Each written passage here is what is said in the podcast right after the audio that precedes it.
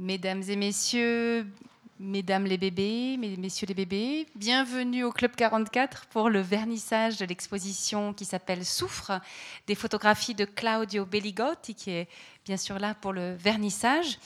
Alors, euh, tout d'abord, j'aimerais remercier Claudio d'être venu me voir un jour avec ses photos et en me disant voilà, est-ce que c'est possible euh, d'exposer euh, au Club 44 euh, J'aime partager, j'aime partager ce que je fais. Et je te remercie et tu es venu montrer beaucoup de choses que tu fais. et c'est vrai que dans, les très belles photos que tu m'as montrées, de, photos, de portraits de gens, d'enfants de, magnifiques en Indonésie et ailleurs, des couleurs extraordinaires, j'ai pas choisi le sujet le plus simple ni le plus euh, glamour, on y reviendra tout à l'heure, puisque ce sont des porteurs de soufre euh, que tu as photographiés, euh, qui se trouvent donc en, Indonésie. Alors, avant qu'on recommence à parler du travail, j'aimerais vous donner quelques points de repère biographiques sur Claudio. Donc, Claudio est un photographe autodidacte qui vit à la Chaux-de-Fonds qui voyage beaucoup depuis de très nombreuses années, et en particulier en Asie du Sud-Est. Tu es aussi allé en Afrique, en Inde, euh, Cuba. Mais l'Asie du Sud-Est occupe une place toute particulière dans, ton travail, dans, ton, envie de voyager. On y reviendra aussi tout à l'heure. Euh, d'ailleurs, tu as appris l'indonésien, donc euh, une façon de s'immerger encore un peu plus dans une réalité. Et j'ai envie de dire que ce qui te, ce qui te tient à cœur, c'est de mettre en lumière des gens, des scènes de vie. Et surtout, moi, ce qui m'a frappé, c'est que comme tu en parles, tu, tu y mets beaucoup de, respect. Alors c'est vrai que Claude, c'est un excellent photographe qui, qui, vous redonne des images, qui saisit des situations euh, avec beaucoup de, beaucoup de talent, beaucoup de beauté. Mais c'est surtout, enfin pas surtout, mais c'est à peu près aussi fort, c'est ta posture éthique, j'ai envie de dire, euh, en tant que photographe, par rapport justement aux personnes que tu photographies. Et ça, je trouve que c'est vraiment quelque chose qui est, très frappant, qui est important. Je pense que ça reviendra euh, aussi dans les questions qu'on se posera tout à l'heure euh, autour du selfie et de la photographie. Et je salue la présence déjà de Bertrand Névin, notre conférencier tout à l'heure, qui nous parlera de ces questions-là parce qu'elles sont importantes. Alors, l'Indonésie, pourquoi est-ce que ce coin de monde te passionne tant, Claudio?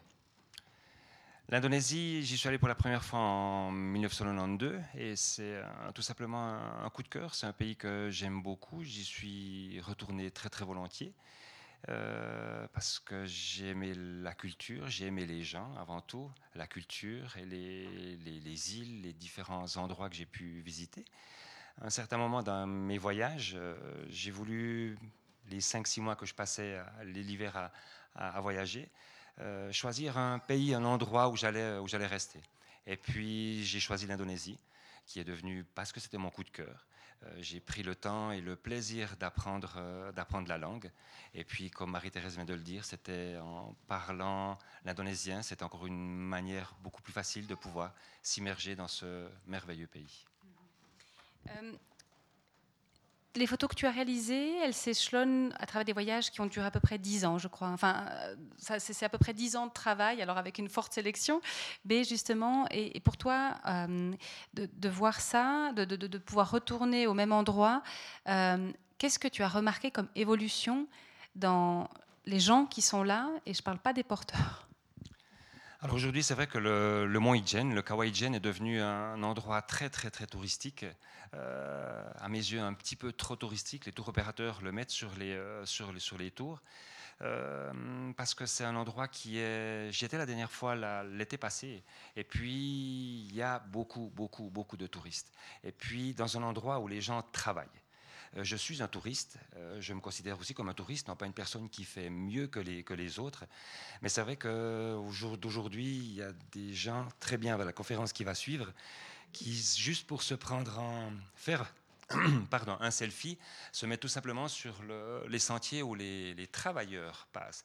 Et l'humilité de ces gens va faire qu'ils vont attendre que les touristes aient pris leur selfie avant de pouvoir continuer euh, leur chemin avec 80, 100 kilos sur les épaules. Alors voilà un petit peu l'évolution euh, de, cette, de cet endroit. Euh, une question que j'ai un peu euh, suggérée tout à l'heure, c'est dans le fond, il y a beaucoup de belles photos que tu as faites, qui sont des belles photos qui collent un petit peu à l'imaginaire qu'on a de l'Indonésie. Pourquoi est-ce que toi, tu as voulu saisir cet aspect moins glamour de l'Indonésie? Pourquoi c'était important pour toi? Parce que c'est aussi une des, bien entendu une des réalités de, l'Indonésie. Oui, j'aime les rizières, oui, j'aime les plages, oui, j'aime la nature, j'aime euh, la culture dans les, cérémonies qu'il peut y avoir entre autres à, Bali. Et puis il y a aussi une autre réalité, il y a des, travailleurs, il y a des, forçats, euh, surtout dans, cette, dans ce, dans ce travail-là. Et puis au travers de ces photos, j'ai simplement voulu, euh, comme le disais, tu le disais aussi avant, partager et puis montrer, vous montrer euh, ces endroits et surtout ces, ces personnes dans, leur, dans, la difficulté et dans la dureté de leur, euh, de leur quotidien, de leur travail. Alors, c'est vrai que pour moi, il y a une dimension éthique ou engagée, ou comme on veut l'appeler, par rapport à cette réalité-là.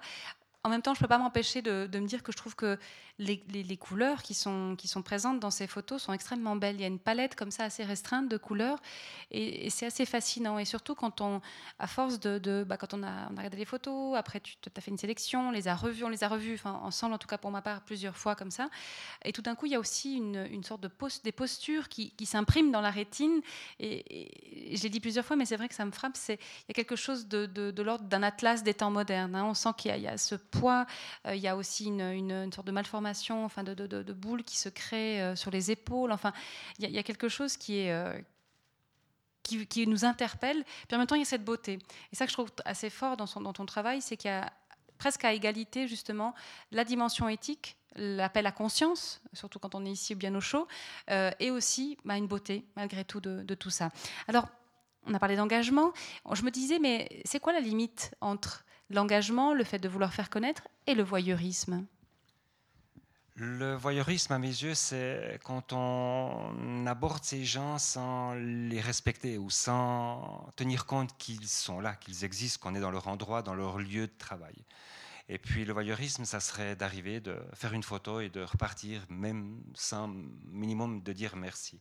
En parlant la langue, bien entendu que j'ai cette facilité d'approche des gens. Et bien entendu que la priorité, c'est d'abord le, respect euh, avant de demander euh, si je peux les, photographier.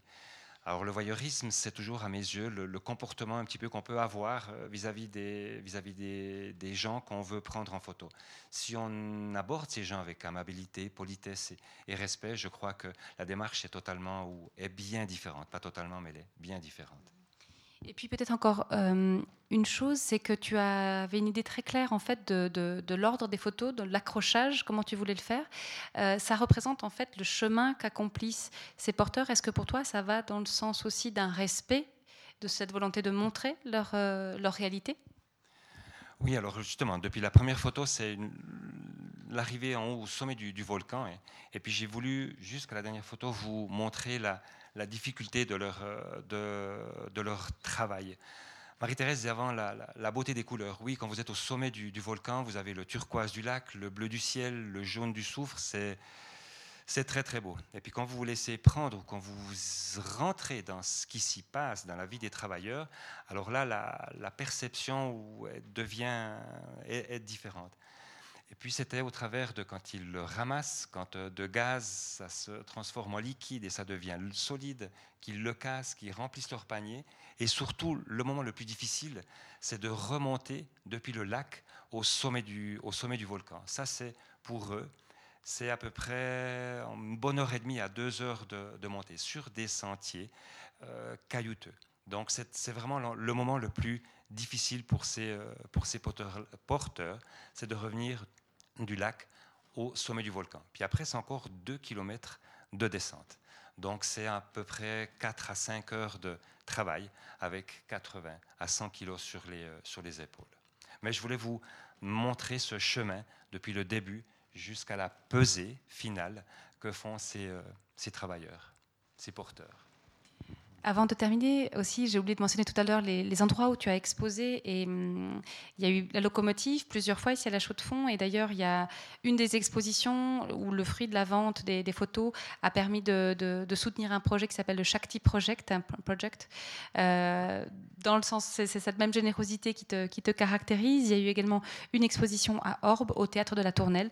Et puis aujourd'hui, on se trouve ici au Club 44. Alors je crois que tu vous souhaitais adresser quelques petits remerciements. Bien entendu, je voulais remercier la Fondation culturelle de la Banque cantonale et le magasin Photovision pour leur, euh, pour leur soutien. Vous remerciez, vous, messieurs, dames, d'être là ce soir et remercier toute l'équipe du Club 44 pour m'avoir donné la possibilité de pouvoir vous montrer ces photos. Merci, messieurs, dames.